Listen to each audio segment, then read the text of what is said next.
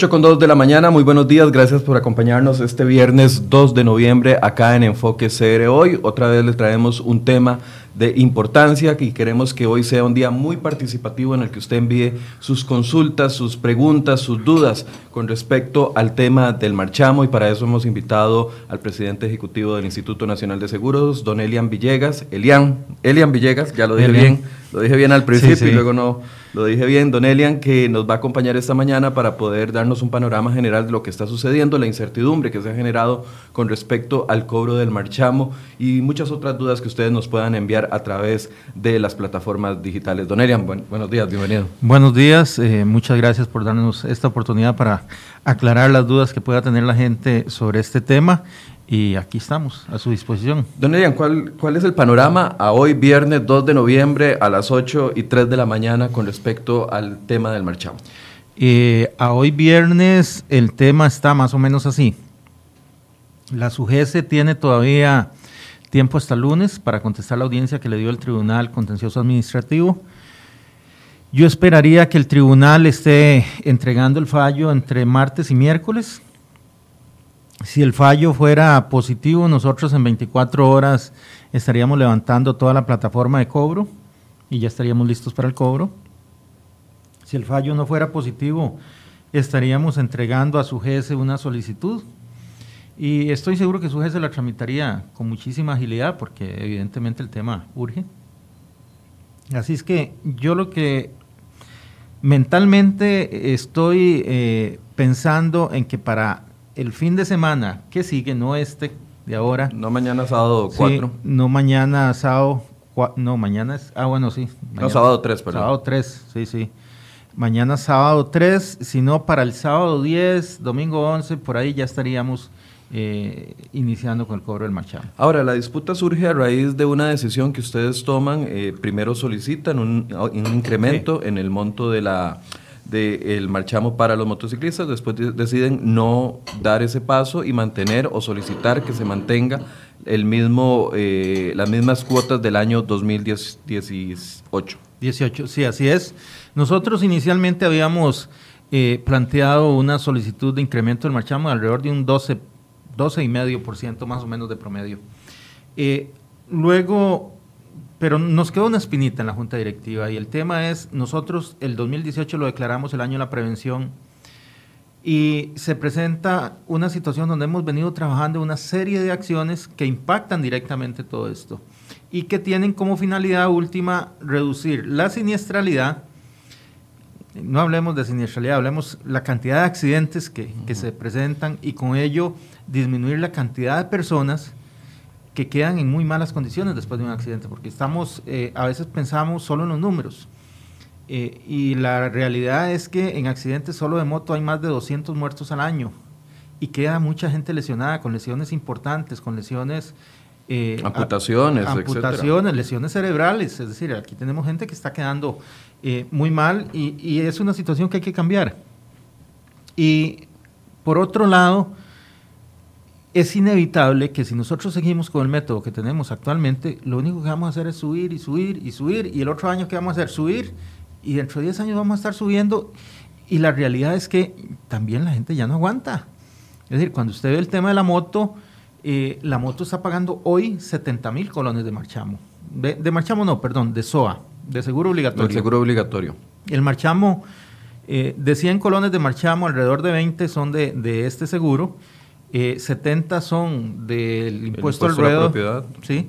Y los otros 10 son, son otros temas menores que, que, van ahí. ¿Hacia la distribución tanto para los motociclistas como para los vehículos? Es diferente en el caso de los motociclistas. Ok, explíquenos cómo es. En el caso de los motociclistas, eh, el, el, SOA sí es un elemento mucho más importante, porque eh, los motociclistas pagan estos 70 mil de SOA, y les recuerdo, SOA es seguro obligatorio automotor, pero Además, el impuesto a la propiedad de ellos es más bajo, porque en el caso de los motociclistas el impuesto a la propiedad no se paga sobre el valor de la moto, sino sobre la cilindrada. Entonces, eso hace una diferencia. Por ejemplo, eh, mucha gente pagará 90, 100 mil colones de marchamo, en motos, perdón. Pero de esos 90, 100 mil colones, 70 mil son de SOA. Entonces, en el caso de ellos sí es muy importante. Asumamos un vehículo particular cualquiera, un vehículo particular, eh, lo que paga son 21 mil colones de SOA. Eh, y entonces el resto del pago, si es el impuesto a la propiedad de vehículos, que ahí sí se vuelve relevante, es un cuarto del 1%. Y estamos hablando de un vehículo que valga, eh, por ejemplo, 5 millones de colones, ya pagaría 125 mil colones de impuesto más los 21 mil del seguro. Entonces, eh, en, el, en, el, monto agregado, cuando sumamos todo, solo es un 20% de la recaudación lo que se deja el INS por concepto de este seguro, del SOA el resto se va para otros lados, pero en el caso de las motos, ese monto sí es más relevante. Entonces, ¿la propuesta era aumentar solo en las motos o aumentar el 12% en motos y vehículos? Eh, el 12% es un promedio. Eh, la propuesta inicial era un 12% promedio, algunas subían más, otras subían menos. Eh, las categorías son más amplias que solo motos y vehículos particulares, está carga liviana, está buses, está taxis, está equipo especial entonces, lo que uno ve es, el aumento promedio, pero el, planteamiento que nosotros hicimos fue, todavía podemos hacer más, todavía podemos ser más eficientes en, varios, en, varias, en varios lugares. En la gestión del seguro, y cuando hablo de gestión de seguro, eh, me refiero a cómo administramos la parte de las medicinas, quirófanos, incapacidades, la consulta externa, eh, cómo manejamos nosotros el traslado de pacientes para que vengan a recibir terapia física, eh, por qué tener que trasladarlos en vez de atenderlos en, los centros médicos regionales que ahora estamos construyendo.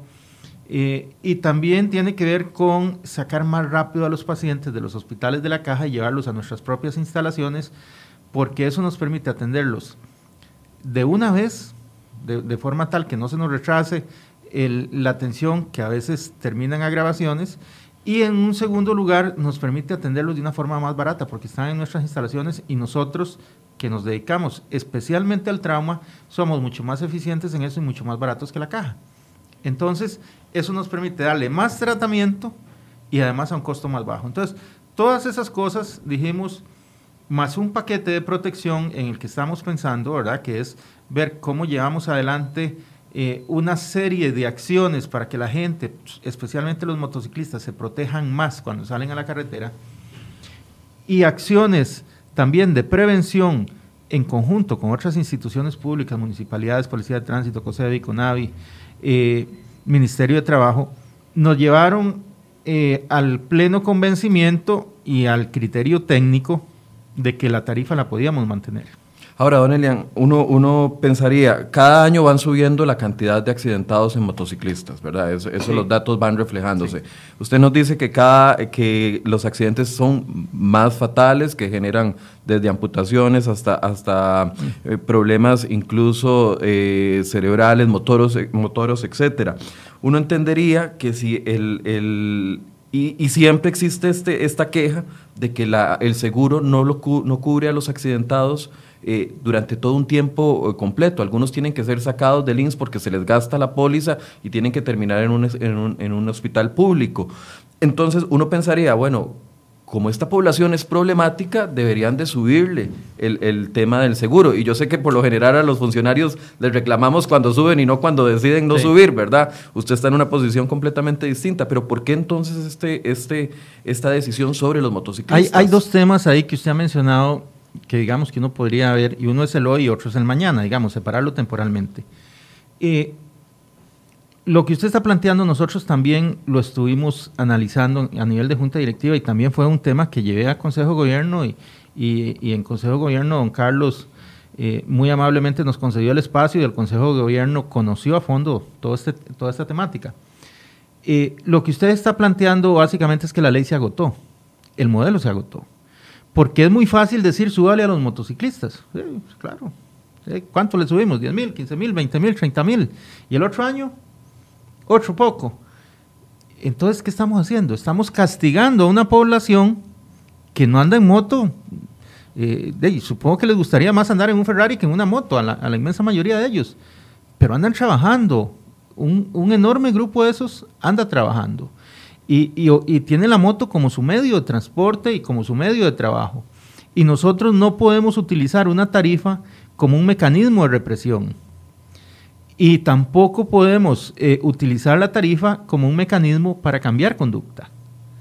Entonces, el tema aquí es que el modelo de SOA que tenemos se agotó, ya no da para más. Es decir, nosotros no podemos seguir por esa ruta porque eh, ya el SOA viene a representar casi que un 20% del valor de una motocicleta. Eso, eso sencillamente no tiene sentido. Entonces, hay un segundo aspecto, hay que modificar la ley. Nosotros, de hecho, ya estamos trabajando en una modificación a la ley, esperamos tenerla más o menos consensuada con, con el resto de las instituciones para finales del año, para ver si en el primer semestre del otro año nos dedicamos a, trabajar en la Asamblea Legislativa y, buscar la modificación de esta ley. Pero no podemos seguir simplemente subiendo tarifas. Cuando además el problema es mucho más grave que una tarifa. Yo, yo le diría, yo no tengo ningún problema en, solo subir tarifas si lo que estuviéramos hablando es de un seguro relacionado eh, con el desgaste de los zapatos. Entonces, resulta que los zapatos se desgastan mucho y si se desgastan mucho, nosotros le pagamos y le compramos otro par de zapatos. Pero no es, no es de eso, estamos hablando de que la gente se está muriendo en la carretera, eh, que la gente está quedando muy mal en, en, sus vidas normales, de que estamos condenando gente a la pobreza. ¿Por qué? Porque hay gente de recursos muy limitados que tal vez trabajan, eh, por ejemplo, como mensajeros, que quedan con una amputación, que quedan con, con un daño físico o mental realmente importante que queda con una capacidad limitada de generación de recursos económicos y que tiene detrás una familia. Ahí cuál es el mensaje de esa familia. Ustedes la van a tener durísima en el futuro, durísima. Y entonces los estamos condenando a la pobreza. Y eso no es lo que debe hacer una sociedad y no es lo que debe hacer una empresa pública. La empresa pública debe preocuparse por generar un entorno social completamente diferente, sobre todo como cuando en el presente caso nosotros podemos hacerlo.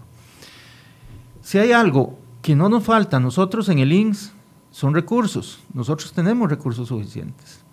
Y nosotros podemos utilizar esos recursos de una forma positiva, no para subvencionar la tarifa. No estamos hablando de eso. Podemos utilizar esos recursos para generar condiciones distintas y que esta siniestralidad no se dé y que se nos muera menos gente en carretera y que haya menos gente amputada. Ahí es donde nosotros queremos trabajar y donde queremos incidir fuertemente y donde incluso le dijimos al Consejo de Gobierno, que es nuestra Asamblea de Accionistas, vean, algo lo que queremos hacer es gastar plata en comprar elementos de seguridad. Y tenemos que definir exactamente si lo que vamos a hacer con estos elementos de seguridad es trabajarlos al costo, es bajarles el precio, es, es regalar la mitad tendremos que ver qué hacemos, pero incluso desde el punto de vista egoísta, y, ojo lo que le digo, absolutamente egoísta de aseguradora, nos sale más barato vestir a la gente con, todos los elementos de seguridad. Estamos hablando de rodilleras, de coderas, de chalecos, de guantes, guantes, etcétera. Exactamente, hay que definir. O de cascos, porque uno ve en la calle constantemente gente hasta con cascos de, patineta manejando moto. Sí, eso no le sirve de nada. El casco tiene que ser un casco certificado. Y, y los cascos, temas que la verdad yo no sabía, tienen fecha de caducidad. Un casco que se le cae a usted de un metro, un metro veinte, de una vez debería hacerlo a un lado e ir y comprarse otro casco. Si ya soportó un choque, además, ya hizo su trabajo, vaya busque otro. Entonces, eso es lo que nosotros estamos pidiendo. Permítanos cobrar la misma tarifa y llevar adelante un trabajo intenso que implica que vamos a incidir directamente en factores que afectan la siniestralidad, y la severidad de los accidentes. No es solo una campaña de prevención, como se dijo por ahí. No, eso es parte, por supuesto. Pero no es solo eso. Es elementos de protección, es incidir directamente, es además hacer un uso eficiente de los recursos que el, el, pueblo costarricense ha puesto en nuestras manos al tener que administrar esta empresa. Y entonces lo que queremos es ayudarle a la gente con una mejor gestión en lo que estamos haciendo. Y para eso lo que dijimos es, entendamos el contexto social. No podemos llegar y decirle a la gente, vea, le voy a subir 15 mil pesos el SOA. Eh, no, es que el grupo suyo es un grupo que se estrella mucho. Y además vea el montón de muertos que tienen. Entonces son 15 mil pesos. Eh, eso no, no, lo podemos hacer. Eh, hay un contexto distinto, hay un contexto social difícil. Y, y nada más le pongo un ejemplo como para, para, que entendamos también por dónde vamos.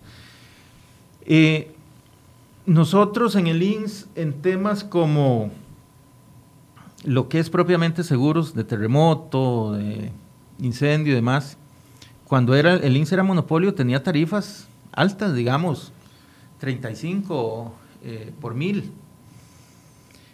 Y ahora estamos en competencia y la competencia es durísima y a veces uno siente que incluso están cobrando precios que no dan ni para los costos, pero hay gente en la calle que está cobrando, en vez de aquellos 35 por mil que se cobraban antes, 14 por mil, 15 por mil, 16 por mil.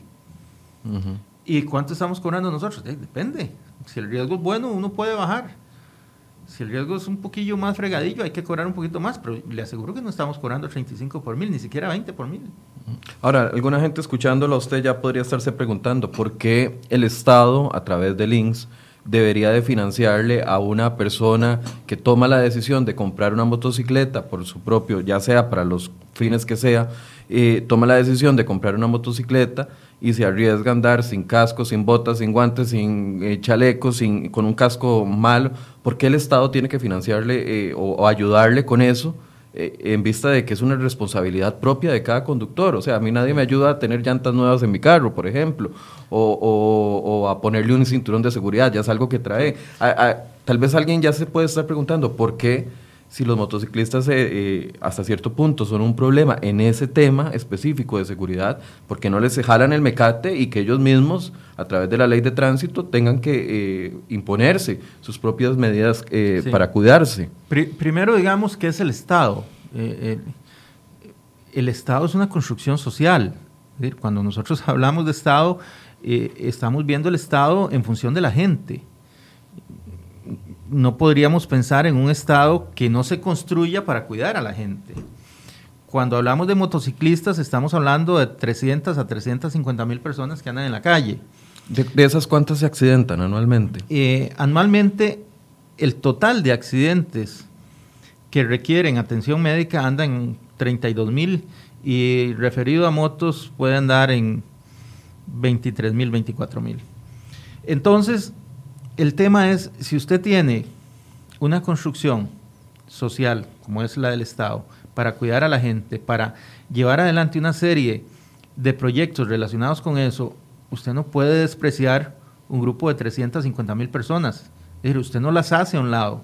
Son parte absolutamente integrante de ese Estado. Entonces, no es que el Estado eh, va a decidir, los vamos a hacer a un lado, ustedes no me sirven. No, perdón, somos parte del Estado. Esos motociclistas están ahí, están integrados. Y, nosotros lo que tenemos que hacer es ver cuál es el problema que tienen y qué podemos hacer para revertir esa situación. Actualmente de esos 70 mil que se le cobra a cada motociclista por eh, el seguro, el SOA, actualmente de eso, ¿cuánto, ¿cuántos millones cubre en atención médica? En todos los casos eh, y para todas las personas y vehículos, eh, pasajeros que van en un bus, etcétera, se cubren 6 millones de colones. Y esos 6 millones, en el caso de accidentes de, motociclistas, por lo general no alcanza, ¿no? Esto es una por conclusión. Por lo general sí alcanzan. Por lo general sí alcanzan. Por lo general sí alcanzan. Hay un, grupo eh, pequeño, digamos, de accidentes que sí terminan eh, siendo atendidos por la Caja Costarricense del Seguro Social porque exceden los 6 millones, pero en algunos casos son accidentes que sí requieren eh, mucha, mucho gasto posterior. Por eso nosotros, una de las cosas que estamos diciendo en este texto del proyecto de ley que, que estamos trabajando es, hagamos este régimen igual que el régimen de riesgos del trabajo. ¿En cuanto a qué? En cuanto a que le quitemos el límite. Quitémoselo. Eh, de forma tal que la caja no tenga que involucrar parte de sus recursos en la atención de los asegurados del SOA. Pasémoslo todo eso a links. Evidentemente hay que buscar una forma de eh, ver cómo trabajamos la tarifa, porque si no, si nos metemos en un problema. Pero es parte de lo que estamos haciendo en este momento. Ahora, eh, la decisión, cuando ustedes toman la decisión primero de solicitar el aumento y después de no proceder con eso, ¿por qué es que se da ese cambio? Eh, ¿Hubo algún tipo de, solicitud de parte de algún ente de casa presidencial? No, la solicitud El presidente pidió no, aumentemos esto porque estamos metiendo impuestos, porque eso es mucho de lo que se especula. No, lo, lo, que hubo fue una solicitud de los miembros de la Junta Directiva en el sentido de, de, de no podemos ir por esa vía, hay que cambiar. Hay que cambiar totalmente y hay que dar vuelta en este tema y al final a pesar de que sabíamos que eso podía ser objeto de crítica y demás, lo que dijimos fue, solo los ríos no se devuelven nosotros nos podemos devolver y sobre todo cuando es un tema de tipo positivo. Y, aquí yo quisiera además agregar un tema que, en algunos momentos he sentido que, ha sido objeto de, mala interpretación. Y es eh, que se habla de que por esta vía podríamos perder y que las pérdidas del INS por un lado y por el otro. Y, y decirle, no, en general puede ser que perdamos en una línea de seguros pero el INS es una empresa muy, muy solvente. El INS probablemente la empresa financiera más solvente de Centroamérica. Eh, le puedo asegurar que somos mucho más solventes que las entidades bancarias de Costa Rica. Tenemos un patrimonio de 1.500 millones de dólares, manejamos una cartera de inversiones de 2.500 millones de dólares. Eh, y en este momento nosotros no tenemos ninguna deuda relevante. Las deudas que tenemos son las deudas, lo que se, se incluye en el pasivo, digamos, que es propiamente los montos de provisiones para atención de eh, siniestros de nuestros asegurados. Y probablemente le demos al Banco Central porque hemos ido a hacer algunas operaciones ahí, entonces se le entregan títulos por 100 y uno saca 50. Eh, pero en general... O sea, no impactaría las finanzas del INS no, eh, no subir el, el seguro y tampoco las impactaría el hecho de esta idea que ustedes tienen de poder eventualmente financiar de alguna forma. En lo más mínimo, ninguna de estas cosas impactaría en lo más mínimo las finanzas del INSS. Este, eh, el INSS es una empresa muy, muy solvente en, todos estos temas y, por supuesto que tenemos el mayor cuidado que nada de estas cosas no ocurra.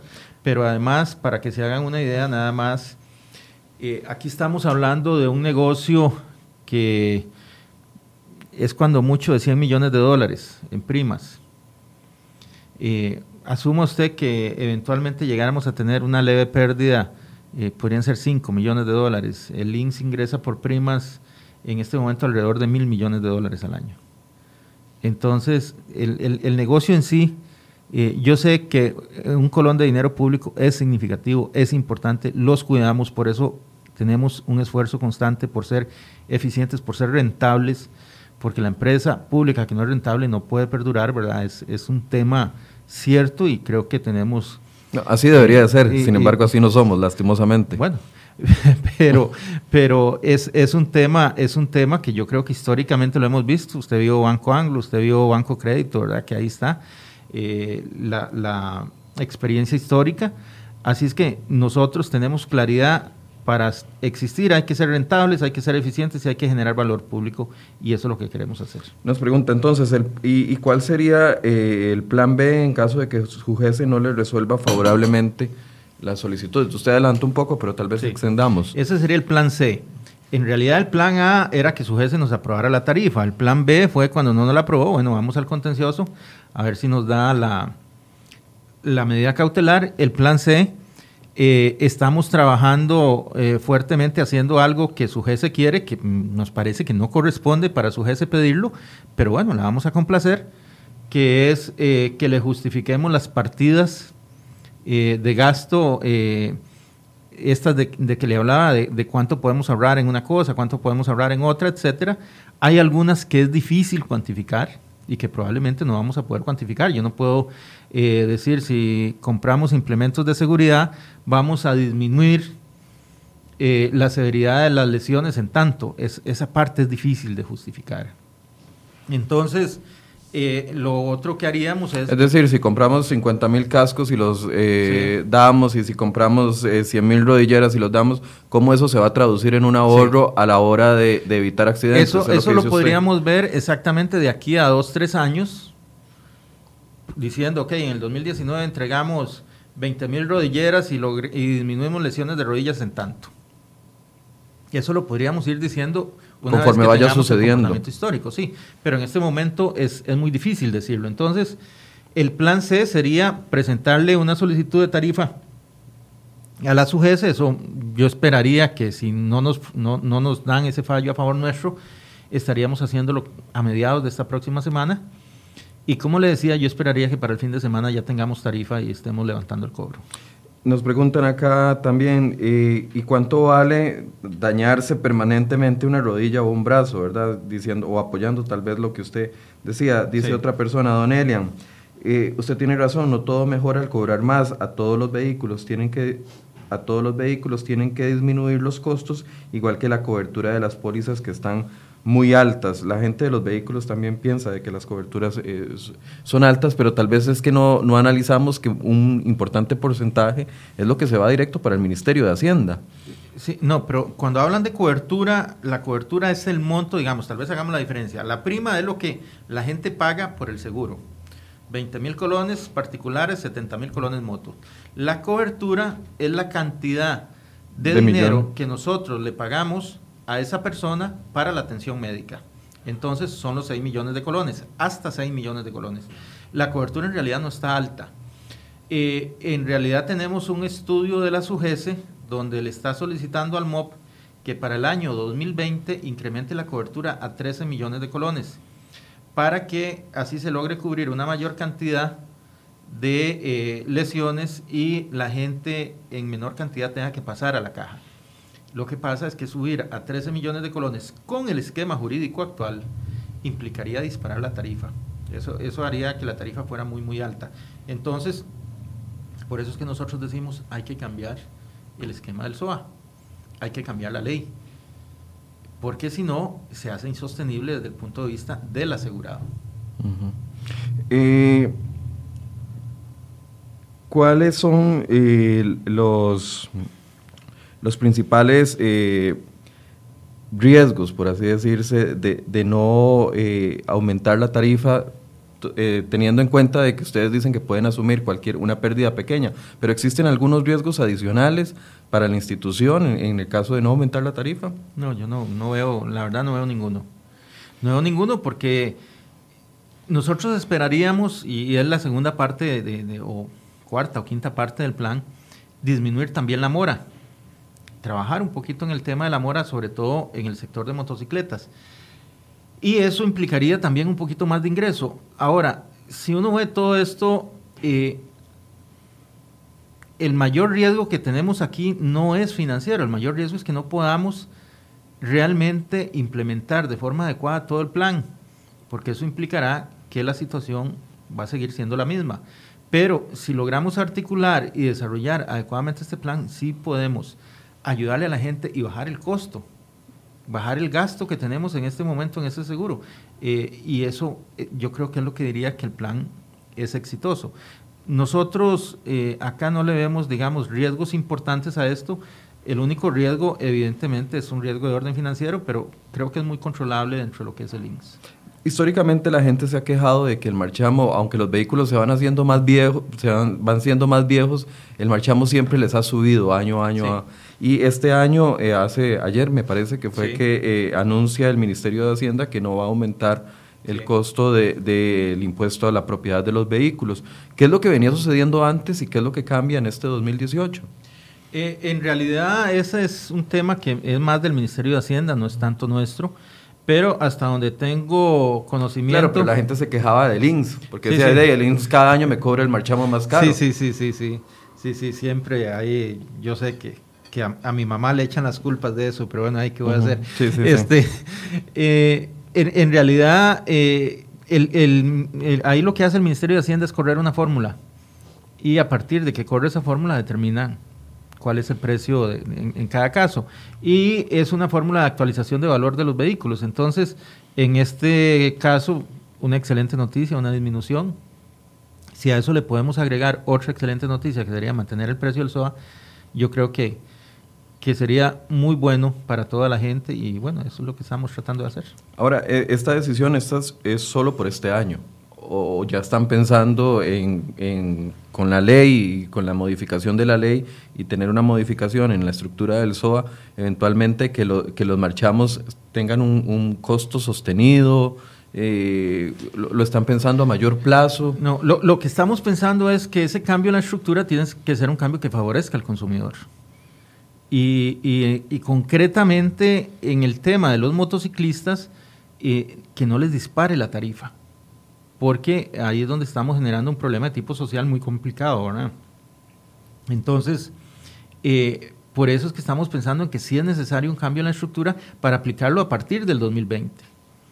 Y ese cambio no puede implicar, bajo ningún punto de vista, que se vaya a subir la tarifa, por lo menos ese monto que tienen los motociclistas hoy, eh, yo no veo forma alguna de que podamos dispararlo eh, un 15, un 20%. Se le podría hacer un ajuste menor, pero solamente, ¿verdad? Pero eh, ya decir que les vamos a cobrar 20 mil colones más, ya es un tema que no, que no, no aguanta, ¿verdad? Don Elian, eh, ¿existe un divorcio entre el, el, la superintendencia de seguros y, y, ustedes en este sentido? Porque uno pensaría, ¿por qué ir a algo tan extremo como llevarlo al, contencioso administrativo cuando pudo haber sido una solución conversada entre ambas entidades? No, yo, yo en particular eh, eh, conversé con, don Tomás y los técnicos nuestros conversaron con los técnicos de ellos, nos hicieron solicitudes de información, les presentamos la información, eh, pero si ellos sacan una resolución, es un tema que también pudieron haberlo conversado, pudieron habernos dicho alguna cosa, pero bueno, sacan una resolución, nosotros no nos podemos eh, quedar de brazos cruzados, sobre todo cuando tenemos una fecha encima a tan corto plazo. Entonces, no es un tema de, que estemos divorciados, es que en realidad nunca hemos estado casados. Eh, ellos tienen su rol y nosotros tenemos el nuestro. y cada uno lo ejerce de conformidad con su mejor criterio. Eh, ¿cómo, inciden otros factores, digamos, que están fuera del control de ustedes? Por ejemplo, la calidad de las carreteras, eh, la falta de marcación en algunas zonas, que todo esto contribuye a la accidentabilidad. ¿Cómo, lo están ustedes coordinando? Eh, ¿Hay conversaciones con el MOB acerca de puntos críticos, esquinas graves, etcétera, etcétera, que generan accidentes? Todo, todo eso es parte de este plan que estábamos hablando. Es un plan donde incluso estamos conversando y, buscando un convenio con la Policía de Tránsito, eh, no solo la del MOP, con las policías municipales, para llevarlas a cada uno de los cantones. Y, lo más interesante es que las policías municipales, ya hay muchas que tienen capacitación en tránsito, entonces pueden ejercer como policías de tránsito. Eh, también tiene que ver con COSEBI.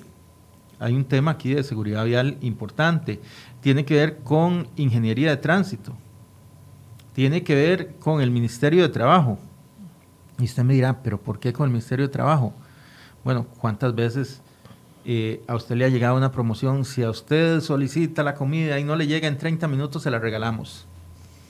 Y usted nunca se ha preguntado a quién le cobran esa comida cuando llega a los 35 minutos. Normalmente no lo asume el restaurante, lo asume el repartidor, el que va en la moto. Entonces, ahí hay un tema que tiene que ver el Ministerio de Trabajo. Está el riesgo in itinere, que es el riesgo de eh, el lugar de trabajo a la casa y de la casa al lugar de trabajo, riesgo de trayecto. Eso es un riesgo de trabajo. Está de esas 300 mil personas que andan en moto, ¿cuántas andan trabajando? Cientos de miles. Probablemente estamos hablando de 150, 200 mil personas que andan en moto porque andan trabajando. Entonces, ahí hay regulación del Ministerio de Trabajo. Luego está también, evidentemente, todo el tema en lo que en esto puede ayudar el Ministerio de Salud, porque es un tema de salud pública. Eh, entonces, hay una serie de instancias que estamos involucradas en el tema y que tenemos que coordinar nuestro trabajo porque es la única forma de que podamos salir como país adelante de este problema, que es un problema grave. Esta distribución del marchamo, eh, usted nos explicaba que un 70% en el caso de las motocicletas se va eh, para el seguro, eh, una parte para el impuesto de vehículos que es mucho más bajo. Mucha gente reclama, bueno, es que si viéramos eso reflejado, el pago del marchamo en calidad de carreteras, en calidad de, autopistas, de, infraestructura, todo sería distinto y muchos hasta estaríamos contentos de pagar el marchamo, pero es que el fondo que se recauda en el marchamo no va destinado a eso. La mayoría de la parte se la deja el Ministerio de Hacienda y ustedes no tienen control en cómo se invierte eso. Sí, sí, exactamente. Digamos, el 70% del marchamo. Por ejemplo, una persona que paga 300 mil colones de su, vehículo de marchamo, ¿cómo está esa distribución? De esos 300 mil colones que paga, 20 mil vienen para el INS y normalmente unos 200 mil, 210 mil irán eh, para lo que es propiamente el Ministerio de Hacienda. ¿Y el Ministerio de Hacienda hace con ese dinero lo que, el lo Ministerio de Hacienda, creo que hay una distribución ahí por ley, creo que como el 50% va para el CONAV y el otro 50% va a otras cosas ahí. Pero sí, es, esa distribución si no, no, no, me la sé con exactitud. Pero el INSS no puede incidir en, en, lo que, en, la utilización de esos fondos. No, no, nosotros no. Tenemos, incluso recibimos el dinero y lo que hacemos es que nada más eh, lo trasladamos al Ministerio de Hacienda y ya el Ministerio de Hacienda se encarga. Nosotros somos simples recaudadores de eso. Nos quedamos con el monto que nos corresponde, que es el monto del SOA, que, pero nada más, el resto eh, lo ponemos rápidamente a circular y se lo enviamos a quien corresponde. Alguna gente preguntaba que qué va a suceder con el, la fecha de vencimiento de pago de marchamo, si se mantiene igual para el 31 de diciembre o con el atraso en la entrada de cobro, eh, van a mover esa fecha. Hay, hay, hay, una diferencia aquí importante. La fecha de primero de noviembre para iniciar el cobro de marchamo es una fecha de, de un decreto, de un decreto que se aprobó ahora, creo que en el 2015 no es una fecha de ley, de hecho antes se iniciaba el cobro el primero de diciembre y que yo recuerdo hemos iniciado 17, 18 de noviembre y, no hay ningún problema con, ese tema. ahora en, ese decreto se puso primero de noviembre, en aquel momento fue una solicitud de Hacienda precisamente para ir recogiendo por adelantado un poquito de la plata que le puede servir para aguinaldos y demás. Pero eh, la fecha de 31 de diciembre sí es una fecha de ley y la ley lo que dice es que el impuesto eh, tiene que pagarse a más tardar el 31 de diciembre y que a partir de ahí corre eh, una multa, creo que es de un medio por ciento mensual. Entonces, la fecha de 31 de diciembre es, invariable, es una fecha que, que, que sí no se modifica, pero en todo caso, decirles que no se preocupen, esto será cuestión de una semana, semana y media más y ya estaremos totalmente preparados para el cobro. Eh, hablando un poco de la inversión que hace el INSS, no solo en un hospital como el que tenemos, el Hospital del Trauma, que definitivamente es un hospital que para quienes lo conocen es un hospital modelo, no solo en tecnología, sino en trato y en muchas otras cosas. Desearíamos que los hospitales públicos fueran de esa calidad. ¿Qué, qué planes de expansión tienen ustedes? Usted hablaba de sedes regionales. Sí, sí, muchas gracias por, por esa pregunta tan gratificante en medio de, de todo este tema. No le iba a hacer solo las preguntas feas. Este, el lema del Hospital del Trauma es calidad con calidez. Y, esa, y ese tema de calidez es un tema que, hemos querido llevar a lo que nosotros conocemos como la red de salud de INSS. en este momento estamos terminando ya la construcción del, Centro Médico Regional de la zona sur, que está en Ciudad Negli eh, esperaríamos que esté listo como en enero o febrero del próximo año. Ya, ya estamos prácticamente en temas finales. Eh, lo estamos construyendo en el segundo piso de la sede del INS en Ciudad Neily y nos va a permitir para atender a toda la gente de la zona sur-sur, para darles terapia física ya, toda la recuperación, no solo en el caso de lo que son accidentes de vehículos, sino accidentes del trabajo. Eh, nos va, eso además nos va a permitir mejorar la atención médica, mejor farmacia. Eh, es, es, en realidad un paso adelante importante para la gente de la zona sur-sur. Pérez Celedón va a estar listo como marzo o abril. También estamos pasando de, una construcción de 160 metros a una de alrededor de 1.500 metros. ¿Para atender cuántas eh, camas? No, ahí, ahí no estamos, no, no, no son hospitales sino que son centros médicos, son lugares donde tenemos, por ejemplo, eh, un, quirófano para cirugía menor, eh, alguien que tal vez se le desprendió un pedazo de un dedo en un accidente o eh, laboral, entonces ahí se le, se le cose, se le hace el trabajo que hay que hacerlo de, buena manera. o por ejemplo para sacar espinas, que es muy normal en, todo lo que es la zona de palma. Eh, ese tipo de cosas se hacen en, cirugía menor. Y ahí además atenderíamos todo lo que tiene que ver con quebraduras, eh, dar toda la recuperación, toda la atención necesaria, tendríamos los médicos eh, que hay que tener para, para atender inicialmente. Eso es el nivel, el nivel 1 y nivel 2 de atención. El nivel 3, cuando ya ocupamos cirugía, entonces enviamos acá al hospital del trauma. Y en el hospital del trauma sí tenemos 8 quirófanos y ahí hacemos alrededor de unas 13 mil a 14 mil operaciones por año. Entonces, ahí sí, sí, en realidad tenemos 220 camas y vamos con la segunda torre que esperamos tenerla ya totalmente diseñada y adjudicada para finales del próximo año. Entonces, son, son temas que sí hemos venido trabajando. Limón, por ejemplo, estamos comprando la antigua estación de bomberos. Bueno, todavía es estación de bomberos, pero ya ahorita en diciembre Bomberos también eh, se mueve en Limón a una sede mucho más eh, moderna, mucho más cómoda. Y en la estación de bomberos que queda contigua a Lins la estamos comprando y ahí vamos a construir la sede y donde está la sede hoy vamos a, terminar de, ajustar eso para el centro médico de Limón. En Alajuela eh, recién compramos un lote de unos 5 mil metros cerca de donde está la clínica de la caja y ahí vamos con una construcción de casi 4 mil metros que si nos va bien la estaremos adjudicando este próximo lunes en la Junta Directiva del INS.